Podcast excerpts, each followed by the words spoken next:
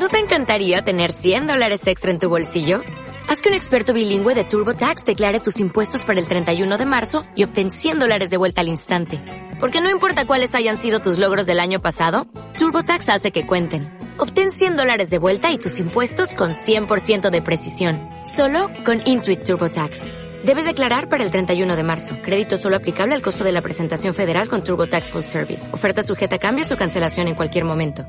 Dios, gracias por tu presencia, gracias porque estamos aquí, gracias eh, Señor porque podemos descansar en tu casa, porque en tu casa no está para estar todos intensos o para estar todos eh, cansados. Eh, sabemos Señor que este lugar, tu casa, este es para, para, venir a descansar, para venir a convivir, para venir a conectar contigo y con las personas que tú has salvado. Gracias Señor. Sabemos que tu palabra cambiará nuestro corazón, nuestra perspectiva, nuestra mente, Señor, y nuestra vida completamente y nos saldremos de este lugar de la misma manera.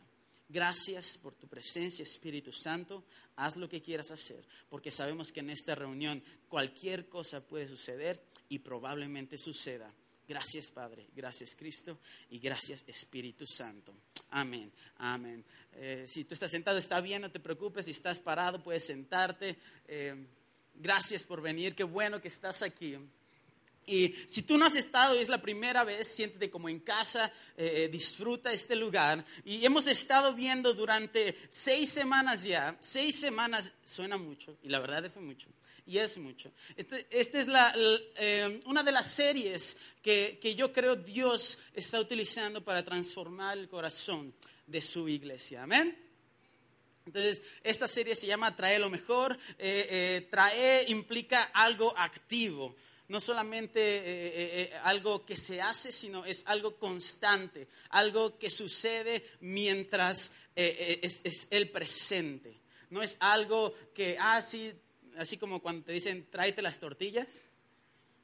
No, no, eso es algo que va a suceder. Trae las tortillas, pero no, trae es algo constante, algo actual. Y, si de ti te gusta hacer anotaciones, porque yo sé que hay muchos estudiosos, eruditos de la palabra, que a lo mejor pueden aprender algo de mí, que yo no sé mucho, pero lo que sé lo digo.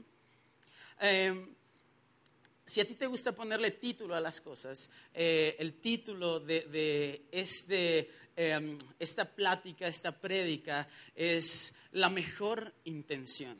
¿Por qué no repites la mejor intención? Pero hay todos así bien desafinados. ¿Por qué no lo hacemos juntos como que somos familia? Vamos a decir la mejor intención. Ah, ya sonó mejor. ¿Por qué no le hace un aplauso al Señor que nos coordinó en ese momento? Hubo revelación del Espíritu Santo. Y, trae lo mejor. y es súper bueno. Cuando nosotros damos un regalo, cuando damos un regalo, eh, ¿cuántos les gusta regalar lo mejor? A mí me gusta regalar lo mejor, eh, casi siempre, digo, lo mejor dentro de mis medios, no soy millonario, pero, pero siempre la disponibilidad de traer lo mejor. Ahora, cuando damos un regalo, muchas veces nosotros pensamos que es lo mejor, pero la otra persona es como, ah, ah gracias por los calcetines, ¿a cuánto les ha pasado? ¿no? Esperaban, no sé, un Xbox, un carro nuevo y unos calcetines de la sirenita, ¿no? Entonces, eh, muchas veces cuando sucede eso, nos dicen, la intención es lo que cuenta. ¿Cuántas veces has escuchado eso? Yo he escuchado eso muchas veces. Cuando llego y yo bien emocionado y le entrego algo a alguien y nada más los veo así de... Ah". Pero la intención es lo que cuenta, ¿no? Entonces, Siempre cuando damos algo, nuestra intención, nuestro corazón, el deseo de lo que queremos hacer es lo que cuenta. ¿Cuántos están de acuerdo? Puedes decir yo, amén, aleluya, pásenme algo porque me estoy durmiendo. Pero la intención es lo que cuenta. nuestras acciones siempre están ligadas a nuestras intenciones. Si tú tienes buenas intenciones, eh, eh, con a lo mejor con una chica, ¿cuántos están solteros aquí? Alcen la mano. Vamos a estar orando por ustedes, porque el Señor provea. Ya algunos chicos y chicas solteros se voltearon a ver así. Pero pero siempre cuando buscas a una persona se nota la intención con la que te busca, ¿no es así? ¿Cuántos siempre han tenido una persona que, que, siempre los busca porque les va a pedir prestado algo? Yo he tenido varios amigos así. Y, y, y, se nota la intención a través de sus acciones, a través de las cosas que hacen. Entonces, las acciones se ven ligadas a nuestras intenciones. Nuestras mejores intenciones se ven reflejadas en nuestras acciones. Ahora, no necesariamente nuestras acciones percibidas por otras personas son las mejores, aunque nosotros tenemos la mejor intención. ¿No es así? A lo mejor un día tú te enamoraste de una chica o de un chico y dijiste, ay, qué bonito, mis intenciones son puras. Y esa persona, no, no, no, ya me han dicho cómo eres. Entonces, muchas veces las intenciones de nuestro corazón no son leídas propiamente por las otras personas. Y esto sucede muchas veces en la Biblia, pero yo quiero al principio, me gusta mucho empezar eh, la Biblia eh, desde, el principio, entonces vamos a leer de Génesis, si tú traes tu, Biblia, eh, utilízala, si lo traes en tu celular, puedes leer tu Biblia en el celular, y si la verdad no tienes, pues acércate a un cristiano que sí tenga, o, vamos a leer todos juntos en las pantallas. Y vamos a ir a Génesis 4. Esta es una historia que todos conocemos, pero estoy seguro que la luz que el Señor va a poner en este tema va a ayudarte a interpretar correctamente lo que Dios quiere hacer.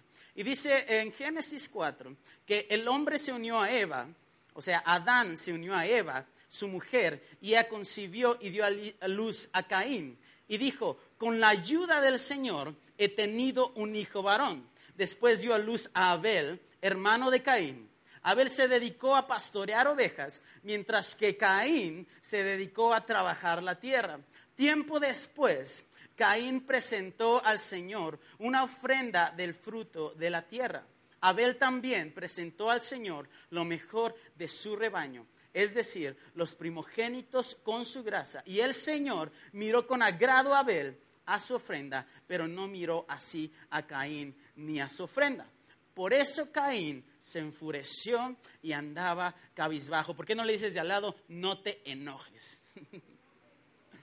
no te enojes. Y luego continúa diciendo que Caín habló con su hermano Abel y mientras estaban en el campo, Caín atacó a su hermano y lo mató. El Señor le preguntó a Caín, ¿dónde está tu hermano Abel? No lo sé, respondió, ¿acaso yo soy el niñero de mi hermano? Yo lo tengo que estar cuidando. Y el Señor exclamó, ¿qué has hecho? Desde la tierra la sangre de tu hermano reclama justicia. Por eso ahora quedarás bajo la maldición de la tierra, la cual ha abierto sus fauces para recibir la sangre de tu hermano que tú has derramado. Y cuando cultives la tierra, no te dará sus frutos, y en el mundo serás un fugitivo. Caín dijo al Señor, grande es mi castigo para ser soportado. He aquí que me echas hoy de la faz de la tierra y me esconderé de tu presencia, seré errante, fugitivo, y sucederá que alguien me va a matar. Y el Señor le respondió, no será así.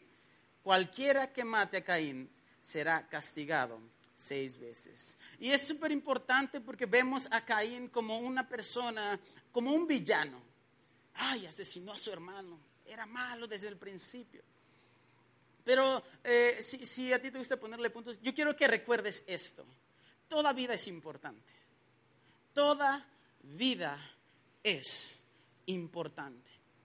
Vemos al principio cuando Adán eh, eh, tiene relaciones sexuales con su esposa Eva, eh, es normal, no se me espantes, unos dijeron, ¡ay, está hablando de sexo, Dios mío! Esta es una iglesia y el sexo es normal dentro del matrimonio. Si tú todavía no estás casado y estás teniendo relaciones sexuales, déjame decirte, tengo que ser honesto, estás mal porque el sexo es para ser disfrutado durante tu matrimonio. Y tienes que aprender a, disfrutar eso de la manera en que Dios quiere. Amén. Ya se les fue el amén a algunos. E, entonces, eh, Adán y Eva tienen relaciones, tienen un hijo. No fue la cigüeña, yo sé que muchos les dijeron la cigüeña, no, fue eh, eh, a través de relaciones sexuales. Tienen su hijo. y Adán se alegra de eso. Caín es el primero. Es su primer hijo. Y la respuesta es gracias a Dios porque me ha dado un hijo. Muchas veces e, en la sociedad ahora la gente ni siquiera está agradecido por tener la capacidad de tener un hijo. Y sabes qué, déjame decirte, hay mucha gente que dice, no, yo no quiero, aunque tenga la capacidad, yo no lo quiero. Y sabes cuántas personas en este mundo quieren tener un hijo y no pueden. ¿Sabes cuántas personas desean poder tener y decir lo mismo que Adán dijo, tengo un hijo, wow?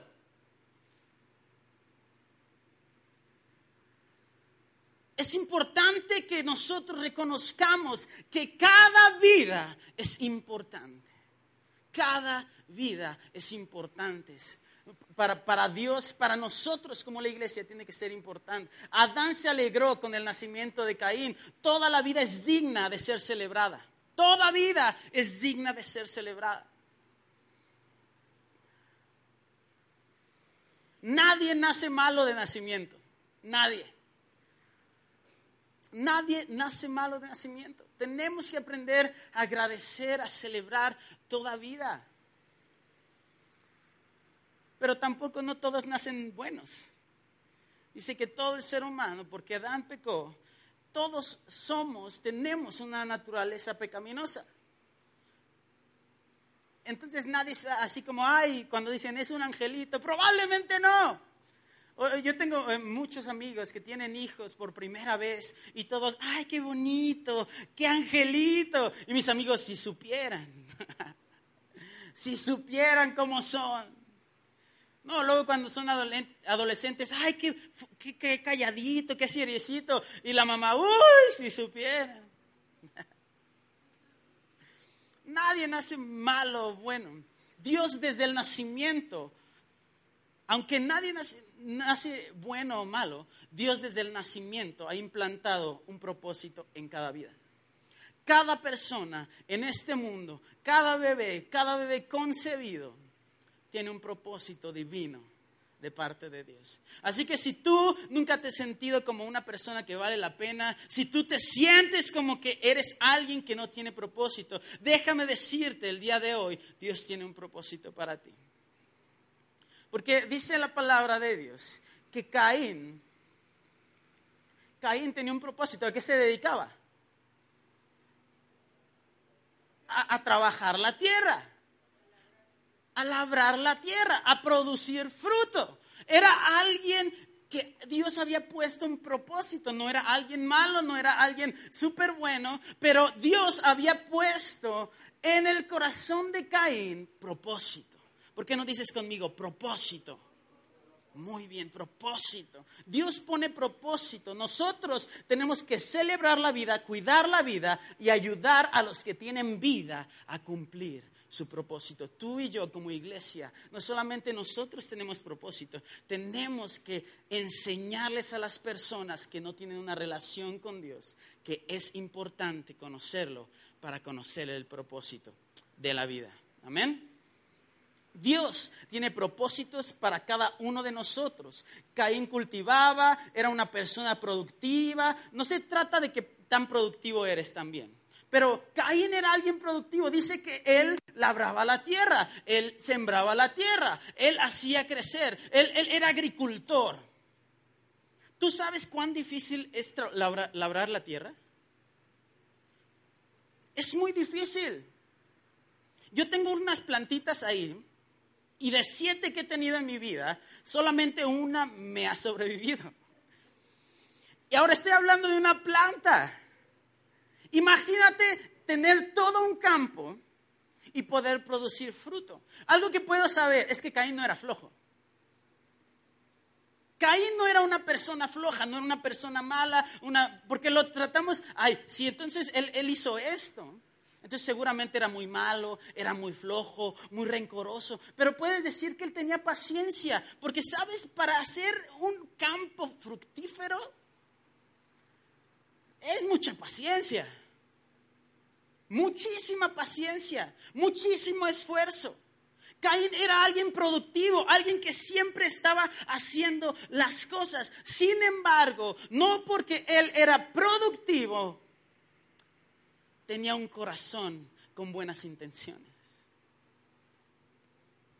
Cuando leímos en la palabra de Dios es súper importante ver que dice, tiempo después Caín presentó al Señor una ofrenda del fruto de la tierra y Abel también presentó al Señor la mejor, lo mejor de su rebaño. Esto es interesante. Caín fue el primero en decidir. que el Señor no le dijo, oye, ¿me puedes dar una ofrenda? Caín dijo, yo voy a dar una ofrenda al Señor de su propio corazón. Yo no sé cuáles eran las intenciones de Caín, pero de su corazón él tenía una relación con Dios y él quería entregarle algo a Dios. Y aquí el copión, de hecho, fue Abel. Pero es algo diferente, porque vemos que Caín dio algo de lo que tenía. No es lo mismo dar algo de lo que tienes a dar lo mejor que tienes. Abel, aunque copió la idea de su hermano, su decisión fue dar lo mejor. Caín tuvo la idea, pero dio cualquier cosa. ¿Por qué no le dices a la persona a tu lado, no des cualquier cosa?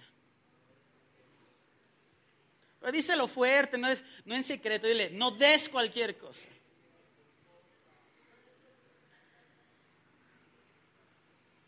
No se trata de lo que hacemos o lo que damos.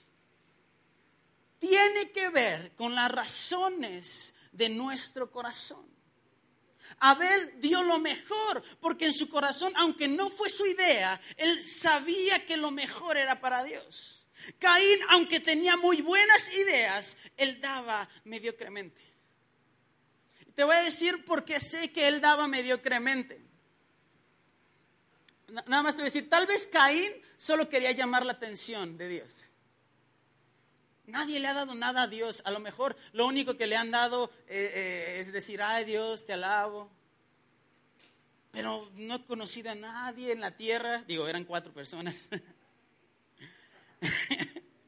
que le haya entregado el fruto. Pues le voy a dar lo que me sobra, aquí le voy a dar. Tal vez su única intención era, ay, que el Señor me reconozca, ay, que sepa que yo hago cosas, soy súper productivo. Tal vez él solo quería el honor. Soy el primero en darle algo a Dios. aleluya.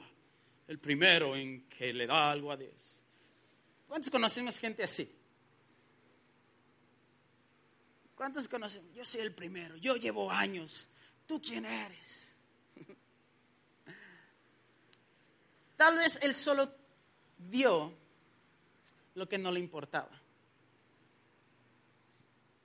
Hay, una persona que escribe canciones, a lo mejor lo conocen, muy famoso se llama Alejandro Sanz. Y en una de sus canciones dice algo muy importante, yo creo que tiene parte bíblica en eso, porque dice, dar de lo que te sobra no es compartir, sino dar una limosna. Dar lo que te sobra, no lo que, no lo importante para ti, no lo mejor, no, lo que te sobra, es solamente dar migajas.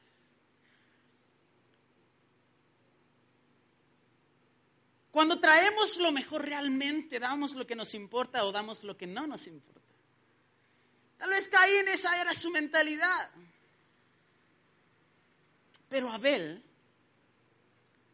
tenía una mejor mentalidad, tenía una intención del corazón más grande que la de Caín y su intención era dar lo mejor. Dar lo mejor, traer lo mejor. Damos nosotros lo que tenemos para ser vistos, para que el Señor nos honre, para que el Señor nos ame, o simplemente porque el deseo de nuestro corazón es amar a Dios.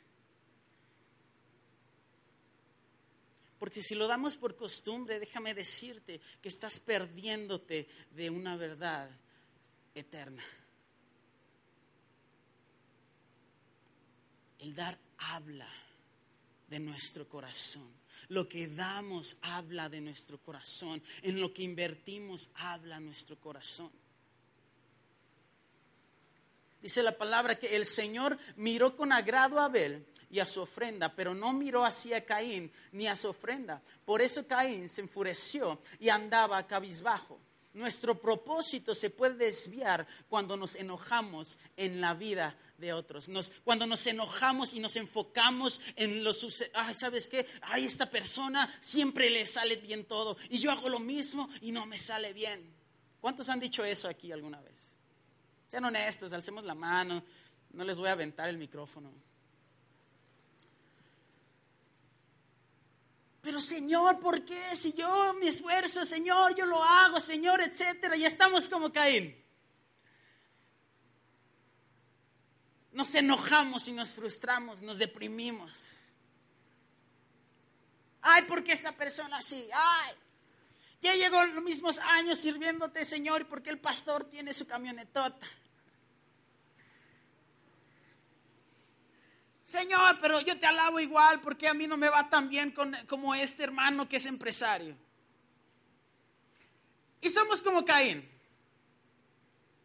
Todos queremos ser Abel, pero muchas veces somos como Caín.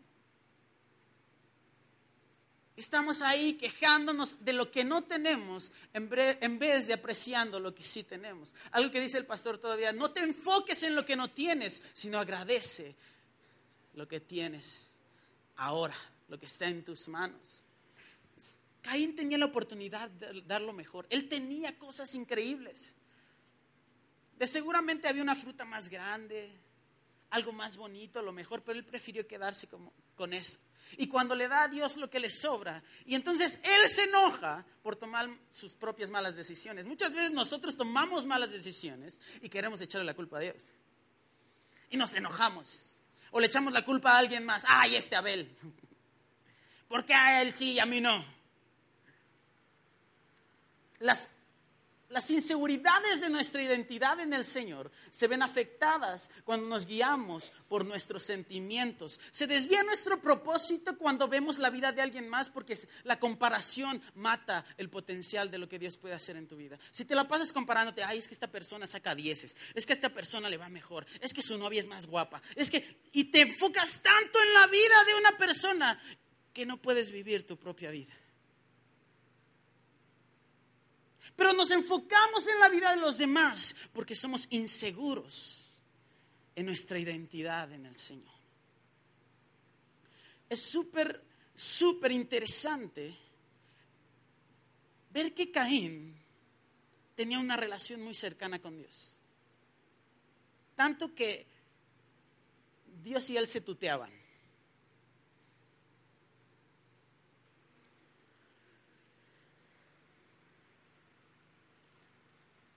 Dice,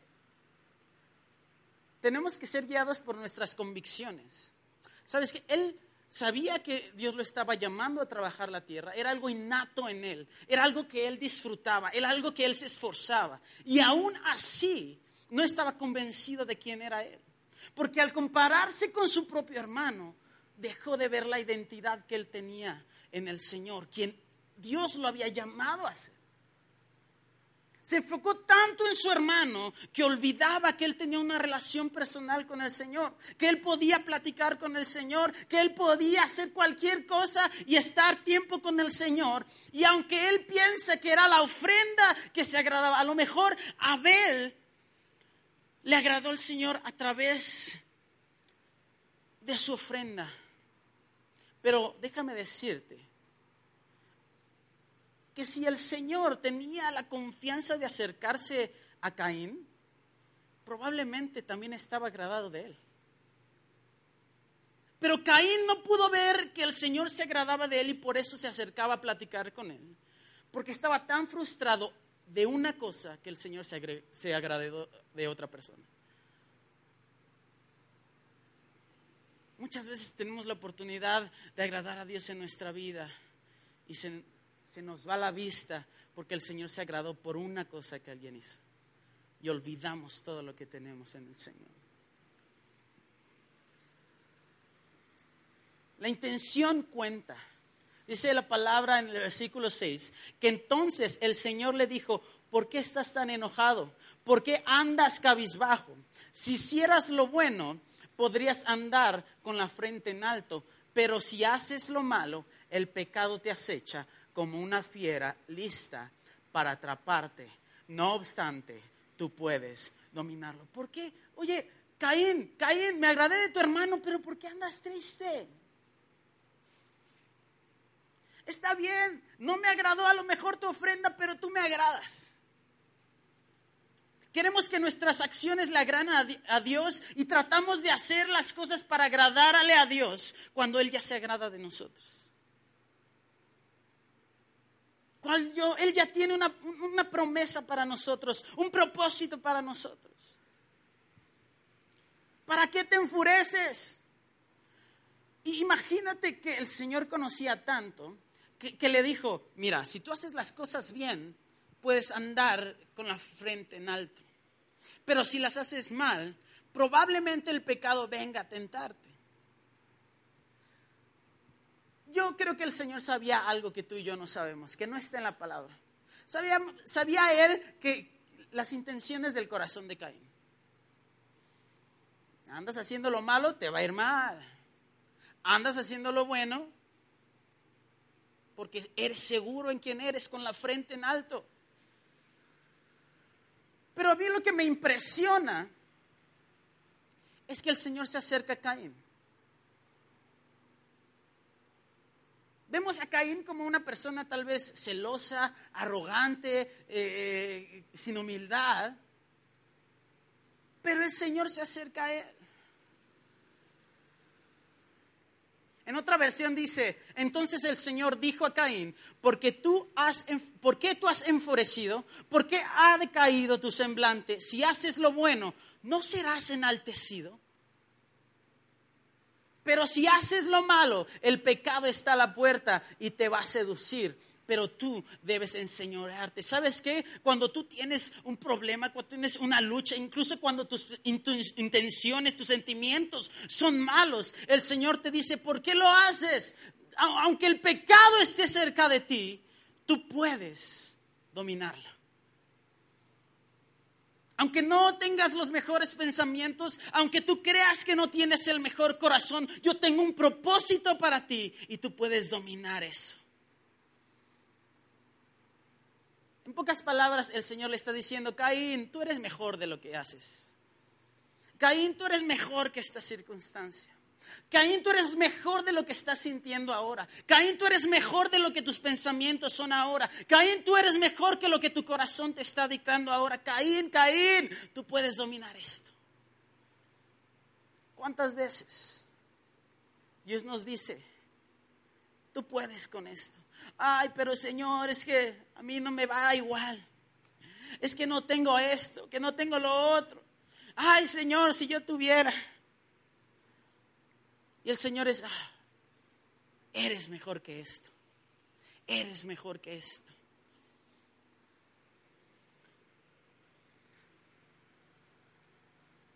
Entonces, la intención vale más que la acción. Dios no consideraba malo a Caín. Yo no creo que él consideraba malo a Caín. Te voy a decir por qué. Porque nosotros como cristianos leemos esta parte y decimos, Caín malo, Caín enemigo, Caín asesino. Pero yo creo que Dios no lo veía de esa manera.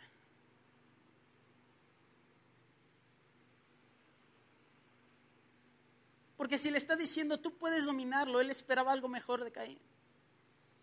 Él sabía que Caín podría lograr algo mejor. Déjame decirte en esta tarde que si tus circunstancias son malas, si tú has hecho algo malo, que la verdad has estado regándola una y otra y otra vez, déjame decirte, el Señor cree que eres mejor que eso. Dios cree que eres mejor que eso. Eres mejor. Eres mejor que la regaste con tu chava, eres mejor que eso. Que la regaste en tu trabajo, eres mejor que eso. Porque tus acciones no hablan de tu identidad. Lo que haces no habla de, de tu identidad. Dios quiere una relación con cada uno de nosotros. Tenemos que entender que Caín era amado por Dios. Siempre, Siempre vemos a Caín como el villano, pero yo creo que Dios lo amaba tanto que se acercó y le dijo, ¿sabes qué? Tienes la oportunidad de mejorarte, ¿sabes qué? Tienes la oportunidad de hacer algo mejor, ¿sabes qué? Tienes la oportunidad de dejar eso atrás. Dios amaba a Caín. Caín era escuchado por Dios. De hecho, el Señor inicia la plática con él. No fue Caín, fue Dios. ¿Qué pasó, Caín? ¿Qué onda? ¿Por qué andas amargoso? Caín, ¿por qué andas así? El problema es que Caín no respondió, pero Dios quería escuchar a Caín. Caín era alguien disponible o realmente no le interesaba hablar con Dios, porque Dios quería escuchar a Caín, créeme. Cuando tú haces una pregunta, esperas una respuesta. ¿Tú crees que Dios no esperaba una respuesta de Caín? Muchas veces nosotros Dios nos está preguntando cosas porque quiere respuestas honestas, quiere corazones honestos, no quiere corazones perfectos, quiere corazones honestos y dispuestos.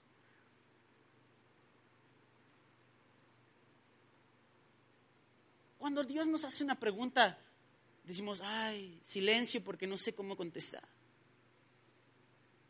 Créeme, Dios amaba a Caín y quería escucharlo. Si tú sientes que Dios, si ahorita la verdad tu vida es lo peor, o tú piensas que es lo peor, déjame decirte que aún así Dios quiere escuchar. La religión te dice, cuando te limpias puedes acercar a Dios, pero Jesús dice, acércate a mí así como eres. Yo soy el que te va a transformar, yo soy el que te va a limpiar, yo soy el que te va a escuchar, yo voy a ser el que te va a amar, solamente acércate a mí.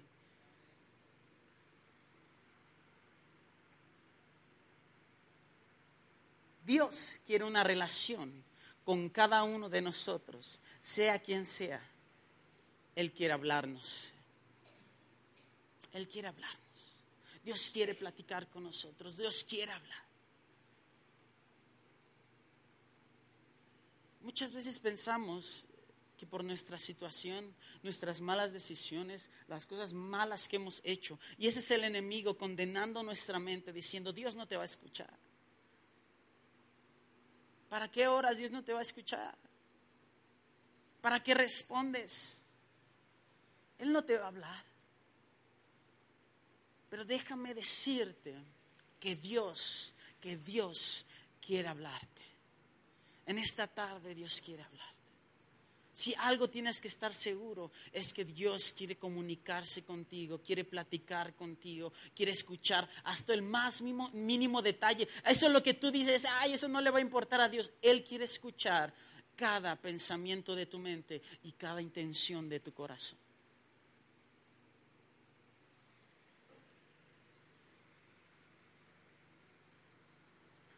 Hacer no es lo mismo que ser hacer no es lo mismo que ser. Caín no era malo, pero hacía cosas malas. Caín no era malo, pero hacía cosas malas.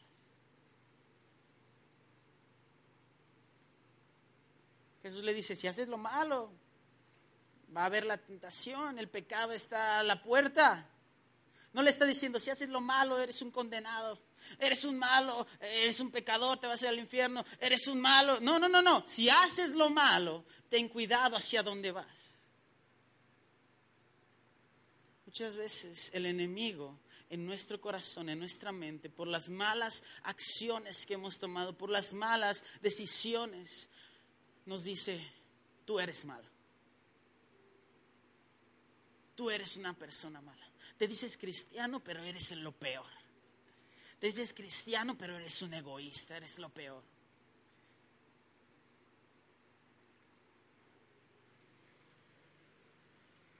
No eres lo que haces, pero lo que haces te convierte en lo que eres. No eres lo que haces, pero lo que haces te convierte en lo que eres. Cuando hacemos algo una y otra y otra vez, se vuelve costumbre. Y cuando se vuelve costumbre, se vuelve parte de nuestra personalidad. Los malos hábitos son costumbres destructivas.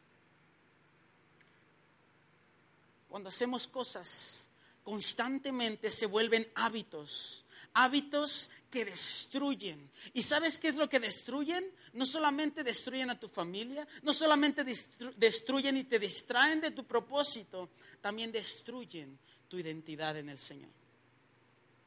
No te hace mala persona, pero destruye la identidad que tienes en el Señor.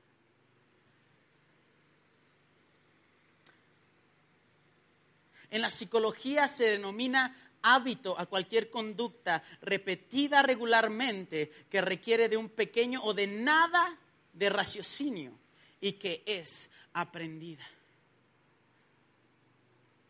Caín no era malo, pero aprendió a ser malo. Estaba tan acostumbrado y por eso el Señor le dice, el que hace lo malo está más cerca del pecado. Hey Caín, si sigues en esta, si sigues tomando malas decisiones, si sigues haciendo cosas malas, no te estoy diciendo que eres malo, pero a donde vas no podrás salir.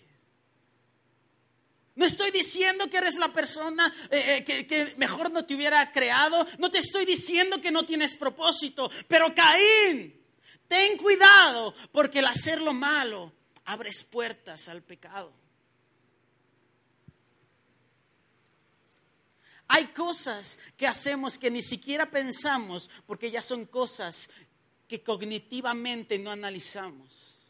Estamos tan acostumbrados a hacer estas cosas tan negativamente porque ya no podemos evitar, porque hemos creado hábitos haciendo cosas malas y malas decisiones y malos pensamientos y malas actitudes. No porque seamos malos, sino porque nos hemos acostumbrado a la maldad.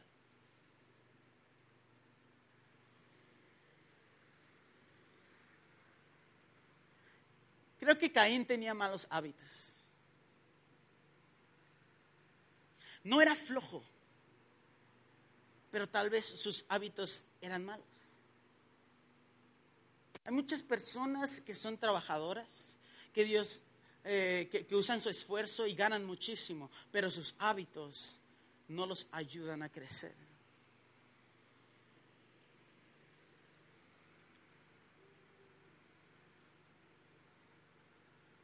Caín tenía malos hábitos y siempre sucede que los malos hábitos descuidan un buen carácter. Los malos hábitos destruyen un buen carácter. La debilidad de carácter nos hace propensos al pecado. Cuando nosotros tenemos malos hábitos, no desarrollamos nuestro carácter. Y cuando no tenemos carácter, somos propensos para caer en el pecado. ¿Sabes por qué? Porque muchas veces no somos malos, pero tenemos tan malos hábitos. Tantos malos hábitos. Que cuando vienen las pruebas para realmente demostrar nuestro carácter. Nuestro carácter es inconstante. Y somos propensos a caer en el pecado. Y aún así cada uno de nosotros tiene la capacidad de dominarlo. El Señor le dice a Caín, hey, tú puedes dominar esto. ¿Tienes malos hábitos? Tienes un carácter falto, pero aún así puedes evitar al pecado, puedes dominar al pecado.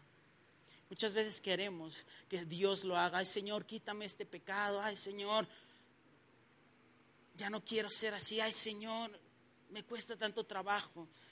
Y el Señor dice, ¿quieres dejar este pecado? Construye un buen carácter.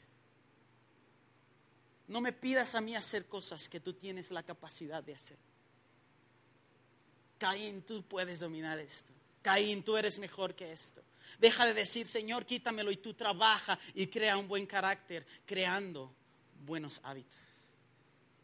¿Cuáles son los hábitos de hoy en día que sigues haciendo y que te sigan llevando a los mismos lugares? Dice Albert Einstein, la locura es tratar de hacer lo mismo buscando diferentes resultados. No puedes tener diferentes resultados si tus hábitos son los mismos. Queremos que el Señor nos cambie, pero nosotros no queremos construir nuestro carácter en la identidad que el Señor nos está dado a través de los hábitos que nosotros tenemos. El pecado es una trampa. primero. El pecado es una trampa que divide. Si no, pregúntale a Caín. Divide familias, divide iglesias. El pecado es una trampa de división. El el pecado destruye la comunicación. El pecado destruye tu comunicación con Dios, pero también con las personas que te rodean, con tu iglesia. ¿Has visto personas que se alejan de la iglesia porque dicen, ay, estoy en el pecado? Entonces, y destruye esa comunicación. Cuando Dios dice, no te estoy diciendo, hoy vas a dejar de pecar, pero sí te dice, confiesa tus pecados los unos a los otros. El pecado destruye. El pecado influye en nuestras relaciones personales, en nuestro trabajo, en la manera que actuamos, en nuestra relación. El pecado influye en quienes somos en los ojos de los demás.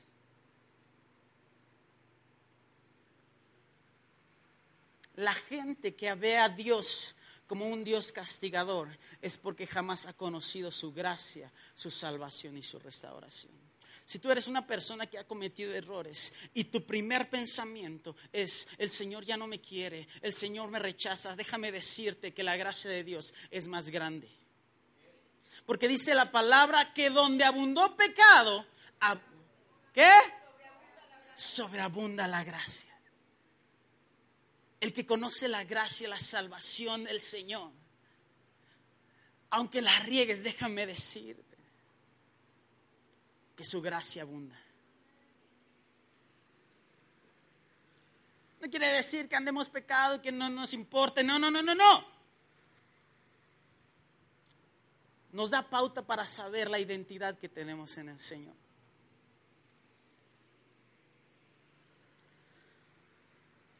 Si tenemos la capacidad de dominar al pecado, cada uno de nosotros tenemos que tener una nueva forma de pensar hacia el pecado.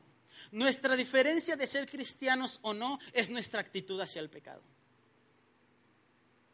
Esa es la diferencia. Nosotros como cristianos,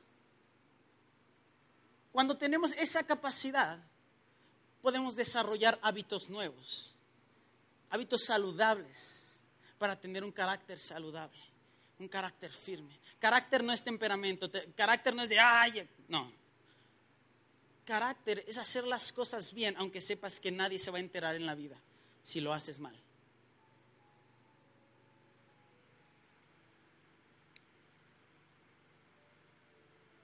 Creamos un buen carácter cuando escuchamos a Dios.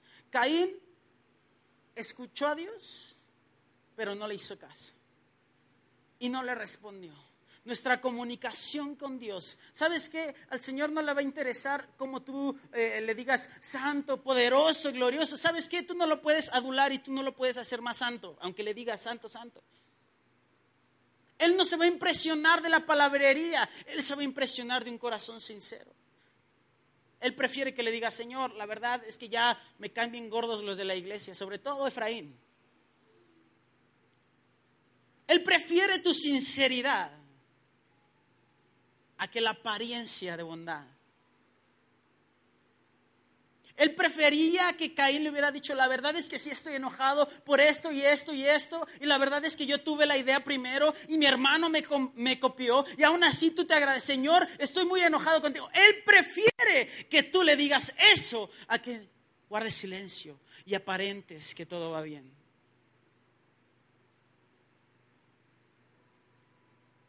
Te han dicho que ah, es un Dios castigador, háblale bonito. El, Dios del universo crees que se va a ofender por una cosa que tú puedas decir. Un Dios infinito. ¿Crees que se va a ofender por una tontería que tú puedas decir? Si Él dice, tú eres más grande que eso, ¿cuánto más grande es Él?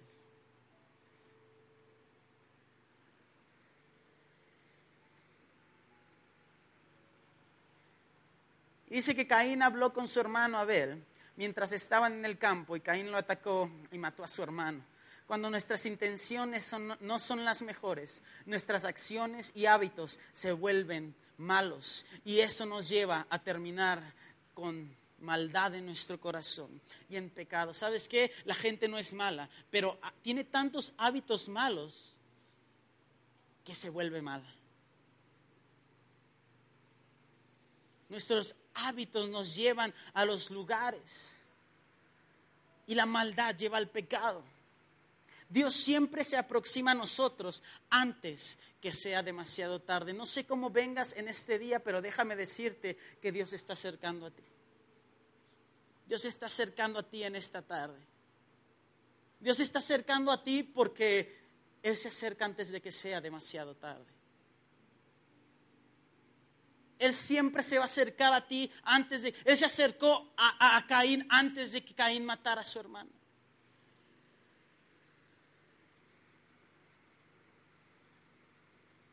Y es que cuando conocemos la identidad que tenemos en el Señor, nuestras intenciones cambian. Nuestra identidad habla de nuestras intenciones. No olvides quién eres. No olvides quién eres. Si el Señor ya te ha transformado, si el Señor ya ha hecho algo por ti, si tú ya recibiste a Jesús en tu corazón, no olvides quién eres. Que las circunstancias son difíciles, sí. Que la iglesia te va a decepcionar, sí. Que los líderes te van a decepcionar, sí. Que la vida no se va a ver como tú quieres que se vea, sí. Pero no olvides quién eres. Tal vez Caín olvidó que Dios lo amaba. Olvidó el amor que tenía por su hermano y por su familia. Tal vez Caín olvidó quién había sido hecho o, quién Dios había creado para ser a Caín. Tal vez él olvidó todo. No olvides quién eres. El Señor le preguntó a Caín, ¿dónde está tu hermano? Y él, no lo sé, ¿acaso yo soy el hermano mayor para cuidar a mi hermano? Caín, sí. Tú eres el hermano mayor. Yo te he dado la autoridad para cuidar a tu hermano. Caín olvidó quién era, quién había sido creado para, para ser. Caín, no olvides quién eres.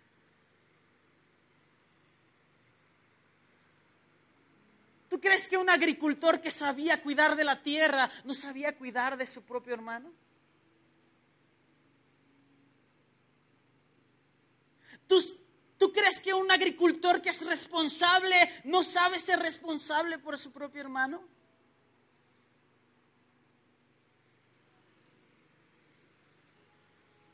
Su identidad se ve afectada porque olvidó quién era.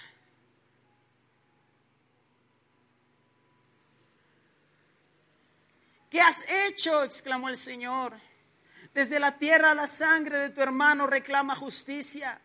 Por eso ahora quedarás bajo la maldición de la tierra, la cual ha abierto sus fauces para recibir la sangre de tu hermano que tú has derramado. Cuando cultives la tierra, no te dará sus frutos y en el mundo serás un fugitivo errante. Cuando pierdes tu identidad, lo que solías hacer ya no tiene sentido. Cuando pierdes lo que Dios te ha dicho que eres. Por más que trabajes, no va a haber resultado porque se te olvidó quién eres. Importa que tanto esfuerzo pongas, si no sabes de identidad, si tus intenciones del corazón no son las que el Señor puso dentro de ti.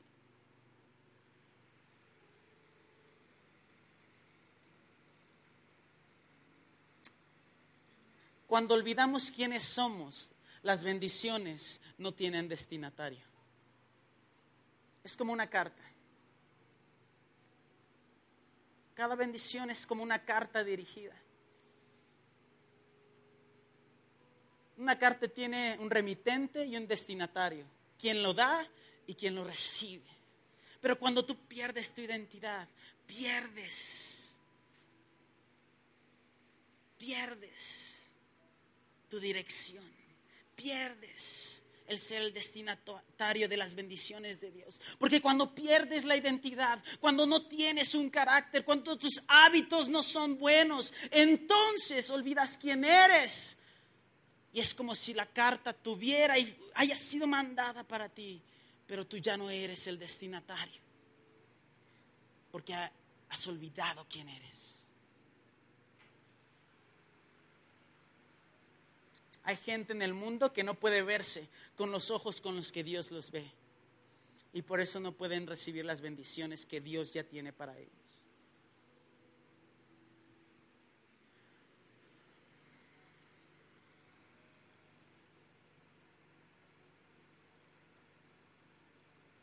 Siempre que hacemos mal va a haber consecuencias, pero déjame decirte que no porque haya consecuencias, Dios ya no quiere saber de ti.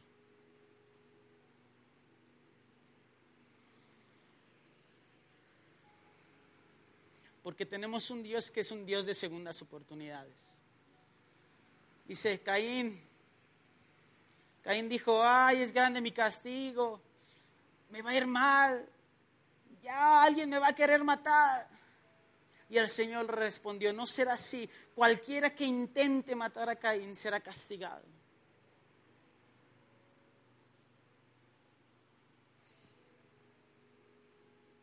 Que te has equivocado no quiere decir que Dios no quiere que sigas vivo y que Él te puede dar más propósito y que Él te puede dar más vida y que Él puede transformarte otra vez.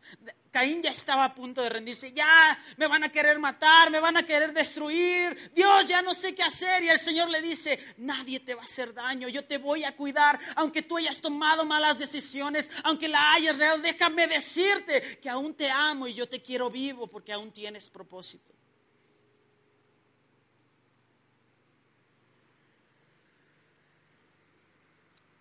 Caín pensó que su vida ya no tenía propósito, que no servía, que incluso la gente fácilmente quisiera deshacerse de él, pero Dios le dijo, aún, aún hay algo más por qué vivir.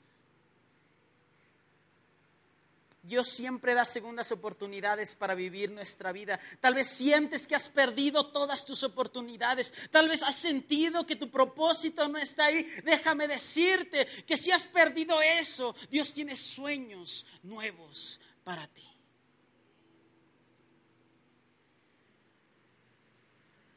Tal vez sientes, ya se acabó mi vida, ya, yo ya estoy más para allá que para acá, como dicen ahí, un pie en la tumba y en el otro. No, déjame decirte, el Señor no ha terminado contigo. El Señor no ha terminado contigo.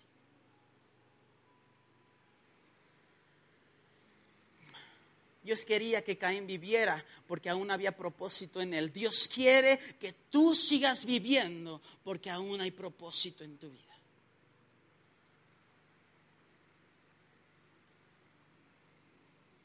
Qué no te pones de pie en esta noche? Quiero que cierres tus ojos. Y si tú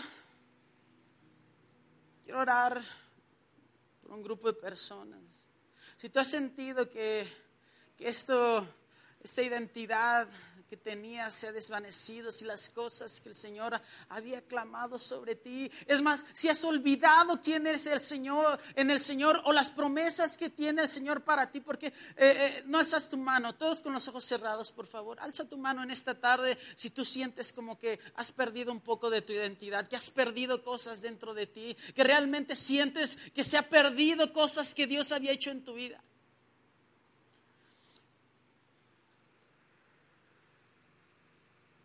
Y yo quiero en esta tarde recordarte a ti, tú que tienes tu mano levantada, quiero decirte y recordarte las promesas y quien dice Dios que tú eres y quiero que nunca lo olvides y que nunca se aparte de ti. Quiero que sepas que Dios considera importantes cosas de ti. Dice la palabra en primera de Tesalonicenses 1:4, hermanos amados de Dios, sabemos que Él nos ha escogido. ¿Sabes qué? Si has olvidado tu identidad, déjame decirte en este día que si tú estás aquí, Dios te ha escogido. Tú eres un escogido de Dios. Tú eres una escogida de Dios. En segunda de Timoteo 1:9 dice, "Pues Dios nos salvó y nos llamó a una vida santa, no para eh, nuestras propias obras, no por lo que hemos hecho, sino por su propia determinación y gracia nos concedió este favor en Cristo Jesús antes del comienzo del tiempo. Tú eres un llamado de Dios. Él te ha llamado a esa entidad, no por tu comportamiento, no por lo que has hecho, las cosas buenas o las cosas malas. No, no, no. Él te ha llamado por su gracia. Si tú tienes que saber hoy que Dios te ha llamado, que eres escogido y eres llamado. Eres escogida y eres llamado.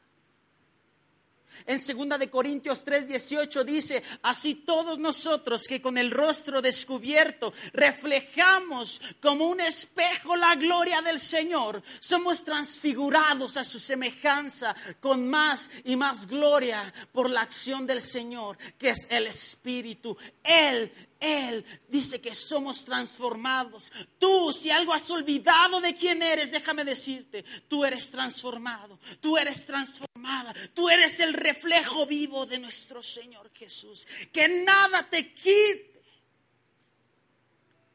es saber que el Señor te ha transformado y que tú eres su reflejo. En 2 de Corintios 5, 17 dice, por lo tanto, si alguno está en Cristo, es una nueva creación. Las viejas cosas pasaron, ahora todo ha sido hecho nuevo. Tú eres una nueva creación. Si has olvidado tu identidad, recuerda que tú eres una nueva creación, que tú eres el reflejo del Señor, que tú eres transformado, que tú eres elegido, que tú eres una persona que el Señor ha llamado. En segunda de Corintios no, en, Efesios 1.7, perdón, dice, en Él tenemos la redención mediante su sangre, el perdón de nuestros pecados conforme a las riquezas de, de su gracia. Déjame decirte que si has olvidado tu identidad, tú eres perdonado de todos tus pecados. Tú eres perdonado de todos tus pecados. Eres el templo de su Espíritu Santo. En 2 de Corintios 5:15, por lo tanto, si alguno está a Cristo, es nueva creación. Recuerden que ustedes son templo del Espíritu. En Gálatas 3:9 dice, así que los que viven por la fe son bendecidos junto con Abraham, el hombre de fe. Dice el Señor en su palabra, si has olvidado tu identidad, si tus decisiones han roto tu identidad, si tus malos hábitos han roto tu identidad, si el pecado ha roto tu identidad, déjame recordarte hoy que tú eres bendecido en el nombre del Señor. En Apocalipsis 12:11 dice, ellos lo han vencido por medio de la sangre del cordero y por el mensaje del cual dieron testimonio. No valoraron tanto su vida como para evitar la muerte. ¿Sabes que el Señor dice hoy que si has perdido tu identidad, Él te declara victorioso. Él te declara victoriosa. Él dice que tienes la victoria.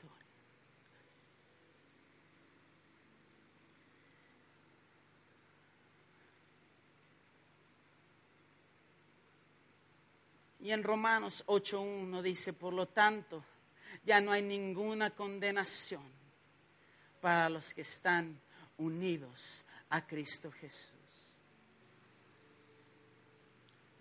Si has olvidado tu identidad, si has olvidado lo que Dios ha hecho en ti, déjame decirte en esta tarde que tú, que tú y créelo, créelo y recíbelo tú, tú eres libre de toda condenación.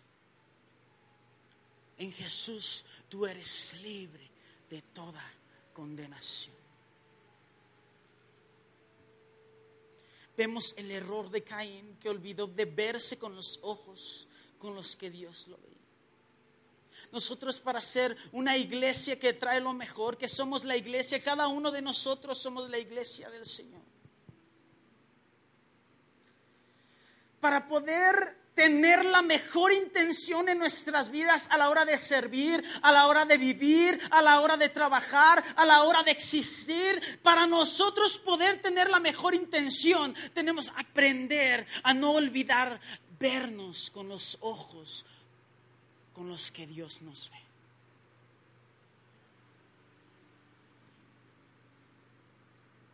Porque nuestra identidad no está en lo que hacemos, no es nuestro trabajo, no es nuestro ministerio. Esa no es nuestra identidad. Nuestra identidad es lo que Jesús dice que somos nosotros. ¿Quieres conocer tu identidad? ¿Quieres restaurar tu identidad?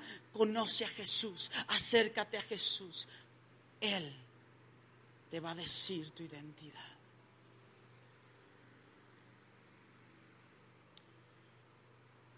Cuando hacemos esto, veremos el cambio en nuestro corazón y la intención de nuestra propia vida, la intención de nuestros pensamientos, el por qué hacemos las cosas, va a tener un nuevo sentido.